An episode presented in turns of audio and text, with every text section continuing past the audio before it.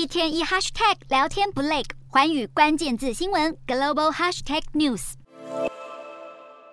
美国其中选举倒数两个月，民主与共和两党纷纷为党内候选人站台。其中隶属民主党的美国总统拜登，曾在一日发表黄金时段演说时，大批川普与支持者们是导致美国民主衰退的罪魁祸首。不过，他演说中言论过度激烈，被指责内容过度政治化，甚至被四间大型新闻台拒播。对此，川普也在三日在宾州站台时，同样对拜登火力全开。而对于拜登曾经指控川普所领导的让美国再次伟大阵营是对美国民主最大威胁的极端主义分子，川普也不忘给予反击。随后，川普更趁机对 FBI 日前闯入自家佛州住宅海湖庄园搜查美国政府机密文件的行动加以谴责，借此表达拜登政府治国无能。美国其中选举竞选活动才刚开始，重点就已不在各位竞选人身上，而是川普与拜登的激烈口水战。两人这一次隔空对呛场面，恐怕会比两年前的2020年总统大选还更为猛烈。